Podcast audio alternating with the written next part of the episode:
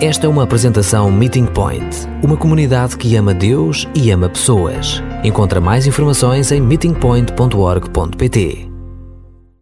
Orar sempre, até quando não apetece. Orar sempre, até na hora do aperto, na hora da angústia. Iniciamos o tempo de celebração hoje dizendo: Aqui estou. E acompanhamos o salmista também afirmou: Na minha angústia te busquei, clamei, supliquei e tu me ouviste. Acabamos de escutar a palavra em Hebreus, no capítulo 5, e lá na arrancada, no verso 7, é-nos dito que Jesus, durante a sua vida na terra, ele, entre súplicas e lágrimas, clamou em angústia ao Pai. Então ninguém está livre de momentos de aperto. Concordas? Eu e tu, qualquer um de nós, reunidos hoje, creio que afirmamos, seja à distância, seja aqui presencialmente, reconhecemos, todos nós estamos sujeitos, estamos expostos a momentos de angústia. Então somos experimentados nisso temos noção do que isso seja. As aflições fazem parte então integrante da vida. Não há como fugir delas. Por mais que as queiramos evitar ou contornar, o urgente é nós aprendermos a lidar com elas, a enfrentá-las. E para isso nós necessitamos então de, enquanto seguidores de Jesus, encarar de frente a cada dia esses desafios num diálogo aberto com Jesus, que é aquele que, conforme também cantamos hoje, é inigualável, o seu nome é incomparável. É dele que nós esperamos salvação, escapatória, paz. Então, só de pronunciar o seu nome, parece que nós, de alguma maneira, percebemos que é a nossa saída, que é a nossa alternativa, que é o nosso escape. Então, o que sugiro hoje é que possamos, com a Bíblia aberta, com a palavra aberta, mais uma vez em Lucas, tal qual a semana passada, mas agora no capítulo 22, e onde nós vamos por instantes perceber que o exemplo de Jesus na hora, na hora da angústia e da amargura é uma inspiração e um estímulo à perseverança na oração. Então, desde já, que eu e tu possamos colocar como possibilidade, abraçar como estilo de vida a forma de uma prece, a forma de uma oração. Que nós, até, se possível, sejamos então essa mesma oração.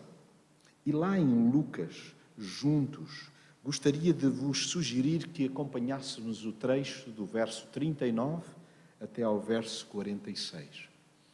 E indo aos pedacinhos, metro a metro, que nós possamos então ganhar o estofo para, ao sairmos daqui, podermos fazer quilómetros. Sugiro-vos que nós nos demos conta de porque é que Jesus é a nossa inspiração. Porque o cenário, o quadro que aqui nos é apresentado, é um cenário de aproximação da morte.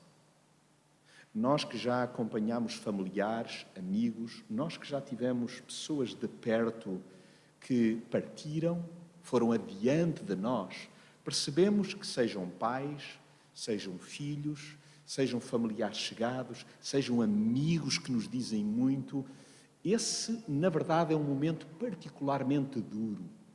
E alguns também já percepcionaram de perto o que a morte significa na sua própria vida, porque estiveram às portas da morte. Então, este é um quadro rasgado, é um momento dilacerante, difícil na vida de Jesus. E o que é que Jesus faz? Ele ora, ora sem parar, não cessa de dialogar com o Pai a despeito das circunstâncias. Então, gostaria que juntos pudéssemos reparar bíblico, nomeadamente então em Lucas, no capítulo 22, verso 39. Diz-nos a palavra: Jesus saiu para o Monte das Oliveiras, como era seu costume. Não era um lugar turístico, não era um lugar de predileção por força das vistas, não era um lugar de relaxe, porque ali encontravam um cenário idílico para então poder observar a criação e deleitar-se na comunhão com o Pai. Não, aquele era um lugar de recolhimento, era um lugar seguro, era um esconderijo. E o texto diz-nos que Jesus, num momento significativamente difícil, ele procura ir ter um tempo de diálogo com o Pai. Então, olhando para Jesus, eu concluo que é importante, na hora da angústia, para não parar de orar, é importante cultivar, manter hábitos saudáveis. Todos nós sabemos o que são hábitos que nos prejudicam, mas o hábito em si mesmo não é necessariamente mau. Há hábitos, há cultura, há tradição, há comportamentos que são recomendáveis, que nos fazem bem. Nós sabemos que o exercício físico nos faz bem. Olhamos para Jesus e percebemos que ele não deixou de ginasticar o seu íntimo. Então, manter hábitos saudáveis. É que Jesus só tinha costumes saudáveis. Um deles era conversar com o Pai. Aqui, eu gostaria contigo de fazer uma pausa, olhando para dentro, olhando para mim mesmo que tipo de hábitos eu até me lembrei na arrancada do ano que seria bom deixar para trás, porque eram prejudiciais, porque na verdade são tóxicos, me fazem mal, ou porque não acrescentam nada. Porque não nós colocarmos no lugar de um desses este extraordinário hábito que é, sempre que estiver em aperto, procurar conversar com o Pai sempre que estiver feliz, conversar com o Pai. Quando me sentir profundamente grato, expressar isso ao Pai. Ou seja, a toda a hora, cultivar uma relação aberta. Porque quando nós o fazemos a cada instante, em cada brecha, em cada oportunidade, também na hora da angústia, nós vamos virar-nos para onde? de onde vem o nosso socorro. E o nosso socorro não vem de lugares altos, não vem de montanhas. O nosso socorro, dizia o salmista, vem do Senhor. O nosso socorro não vem deste espaço em si mesmo. Não vem, então, da leitura de tempos um, particularmente suculentos com um conjunto de autores cristãos. Isso pode concorrer para o nosso bem-estar. Mas de onde vem a nossa salvação, o nosso socorro, é de uma pessoa, é de Jesus. E Jesus, ele manteve hábitos saudáveis. Então, na hora do aperto, eu não conheço as tuas circunstâncias, mas já me bastam as minhas. Isto é, perceber que há alturas em que, por força dos desencontros pessoais, por causa dos combates emocionais, aquilo que a todos nos atinge, que é a perda de certas faculdades, de alguma maneira, na hora do aperto, do sufoco, em que a própria bolsa, o orçamento não estica, antes ele acaba por se ir degradando. Então, nas horas do aperto, as tuas, as minhas, que nós possamos irem ao encontro de Jesus, do Pai, por força de hábitos saudáveis que estamos a cultivar agora. O texto diz-nos logo de seguida que os discípulos foram com ele. Os seguidores de Jesus acompanharam-no. Quando lá chegou, disse-lhes: Peçam a Deus. Há, há um aspecto duplo que eu gostaria de salientar aqui. É que Jesus, ele não só mantinha hábitos saudáveis, como ele aceitou companhia. Ele aceitou que os discípulos o seguissem, o acompanhassem. E eu não sei como é que é contigo, na hora da angústia, alguns de nós entendemos: não, não, não, eu tenho de enfrentar isto tudo sozinho. Não queremos. Somos má companhia. O, o nosso humor muda, transfigura-se. E nós não aguentamos a companhia de ninguém. Para mim, isto é significativo. Porque é como se nós disséssemos: eu não vou atrever-me a passar, atravessar o vale da sombra da morte sozinho. Eu não só desejo pedir ajuda, procurar ajuda, mas desejo também ser acompanhado, fazer esta viagem, então ladeado. É que o texto diz-nos que os discípulos foram com ele e quando lá chegou, o que Jesus lhes disse foi: peçam a Deus. Ou seja, esta é uma responsabilidade de cada um. Nós podemos interceder uns pelos outros, mas é importante que cada um assuma a responsabilidade de procurar ajuda. Que lindo nós olharmos para Jesus e percebermos que Ele sempre viu a oração como uma prioridade. Daí que também nas horas difíceis tenha procurado a melhor das companhias. E esses momentos de recolhimento eram essenciais para Jesus se preparar para o que desse e viesse. Vejam, Jesus antevia que algo particularmente pesado iria cair sobre si. E ele aceita a companhia dos seguidores, que não são em si então a solução. E é verdade, não são os teus amigos, não são os teus pais, não são os teus familiares, não é a igreja em si mesma que será a resposta, mas é tão bom nós termos uma rede de suporte, de pessoas de carne e osso nas suas fragilidades, tal qual vamos ver os discípulos as evidenciam muito facilmente, ainda assim são suporte.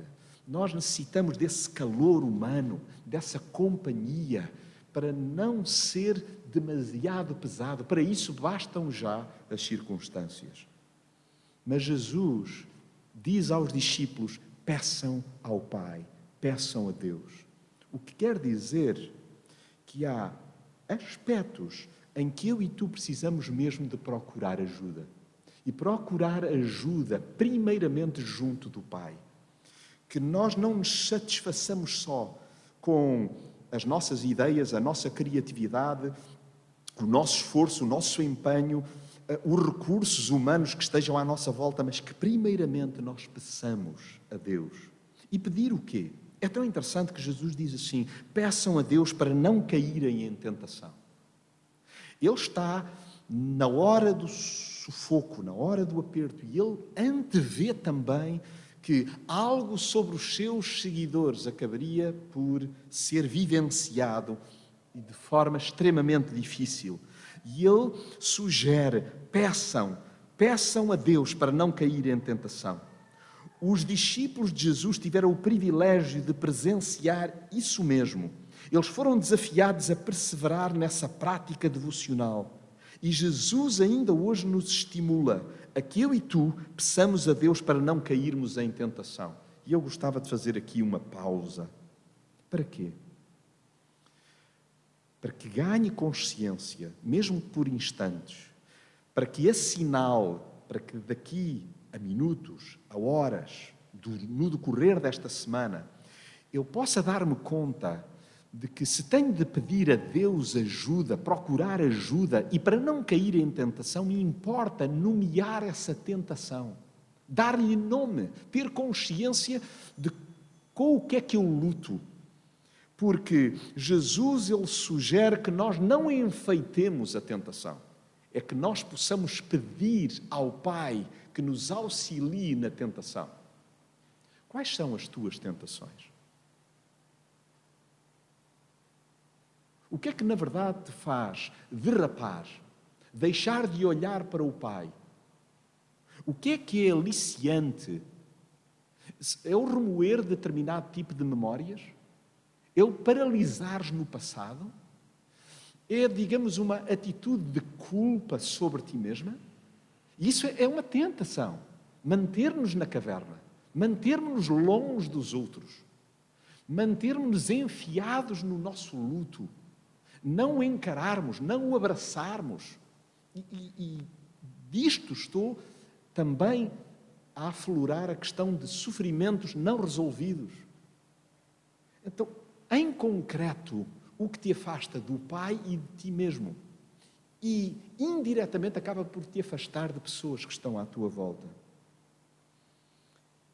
Jesus recorda-me que eu peça a Deus para não cair em tentação. Tudo porque Ele mesmo tinha a clara percepção da luta que travamos contra a nossa própria carne. Jesus sabe quais são as tuas lutas. O importante é tu dar-te conta daquilo que Jesus já sabe. O que é que para ti é tão entusiasmante que ocupa literalmente um lugar que pertence a Deus?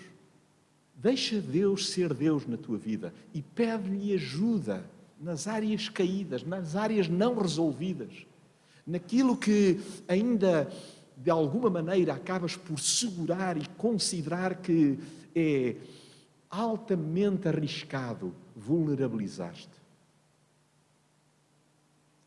O texto diz-nos que Jesus se afastou deles a uma curta distância e olhem só o que é que o evangelista relata.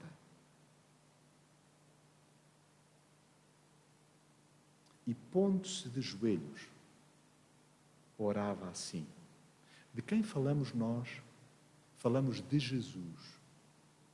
Eu não sei como é que é contigo, mas até às vezes no contexto doméstico, caseiro, familiar, é estranho sermos apanhados de joelhos. Há pouco conversava na curiosidade sadia da Naomi. Por que é que estão aqui estes bancos e não estão aqui cadeiras?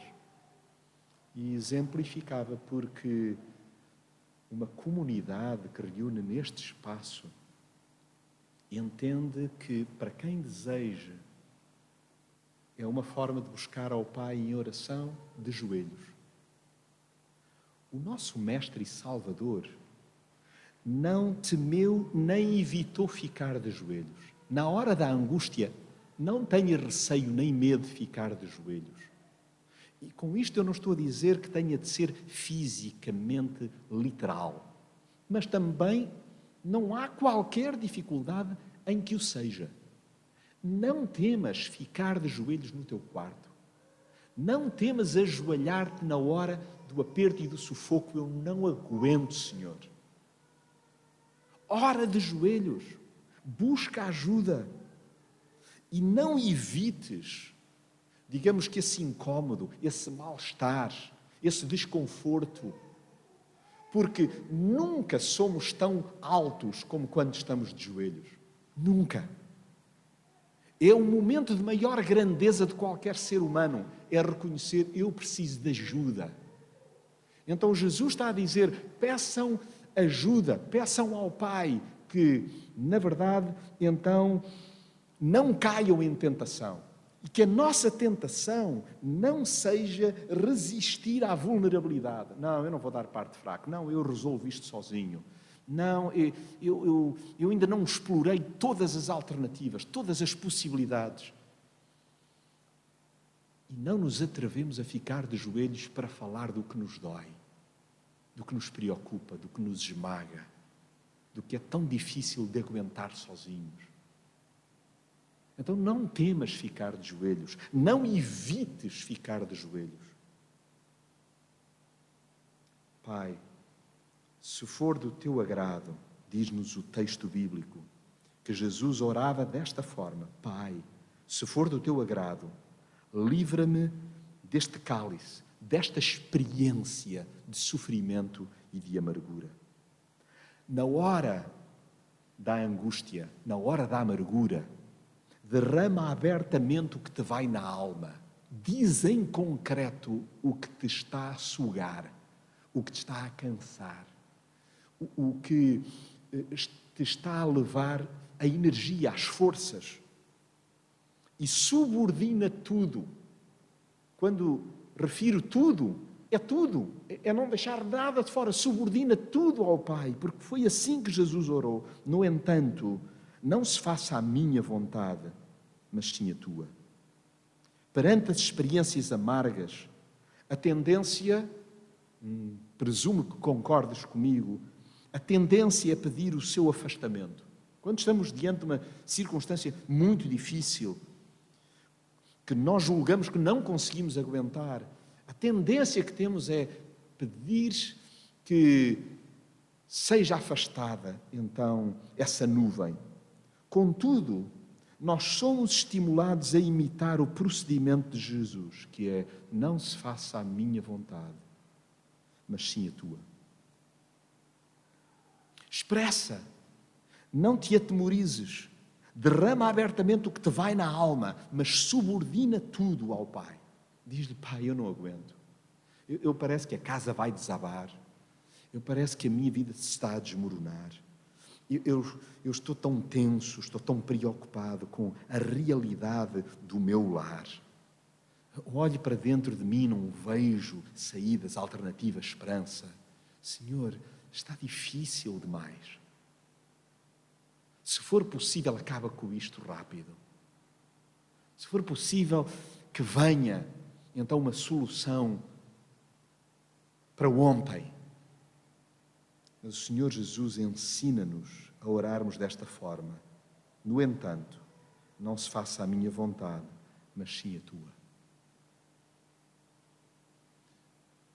Estás disposto a orar assim por ti mesmo, pelo teu casamento, pela tua família,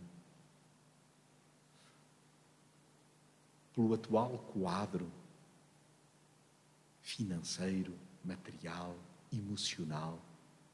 Estás disposto a dizer isto hoje? Pai, não se faça a minha vontade, mas a tua. E é tão interessante nós repararmos no suporte sobrenatural que nos é dado. Na hora da angústia, há um suporte misterioso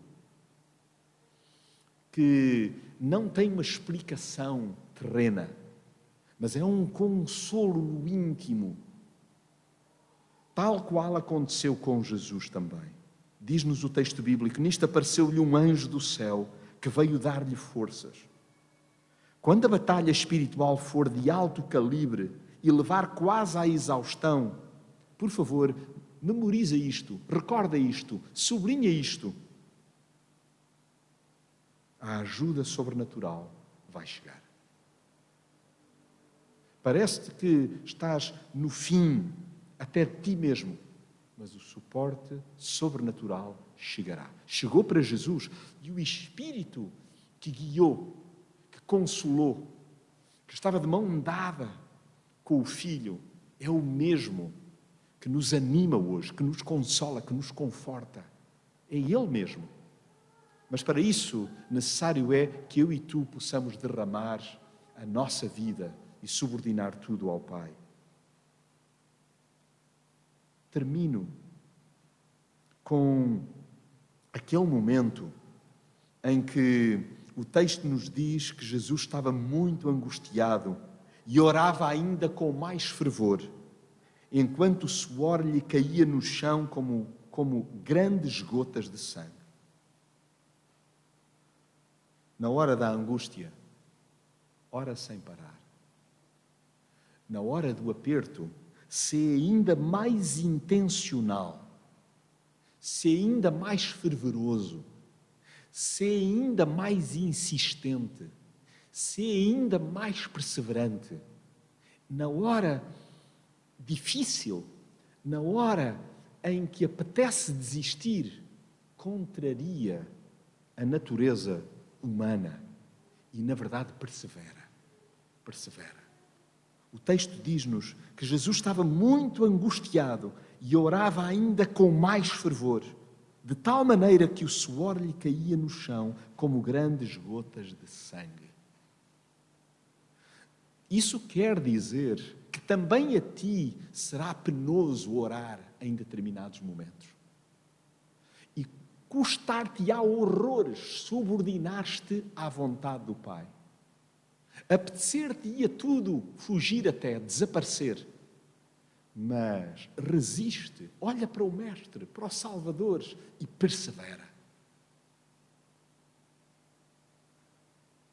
é que orar sem parar é a saída da tristeza e da letargia, isto é, da mornidão, da acomodação.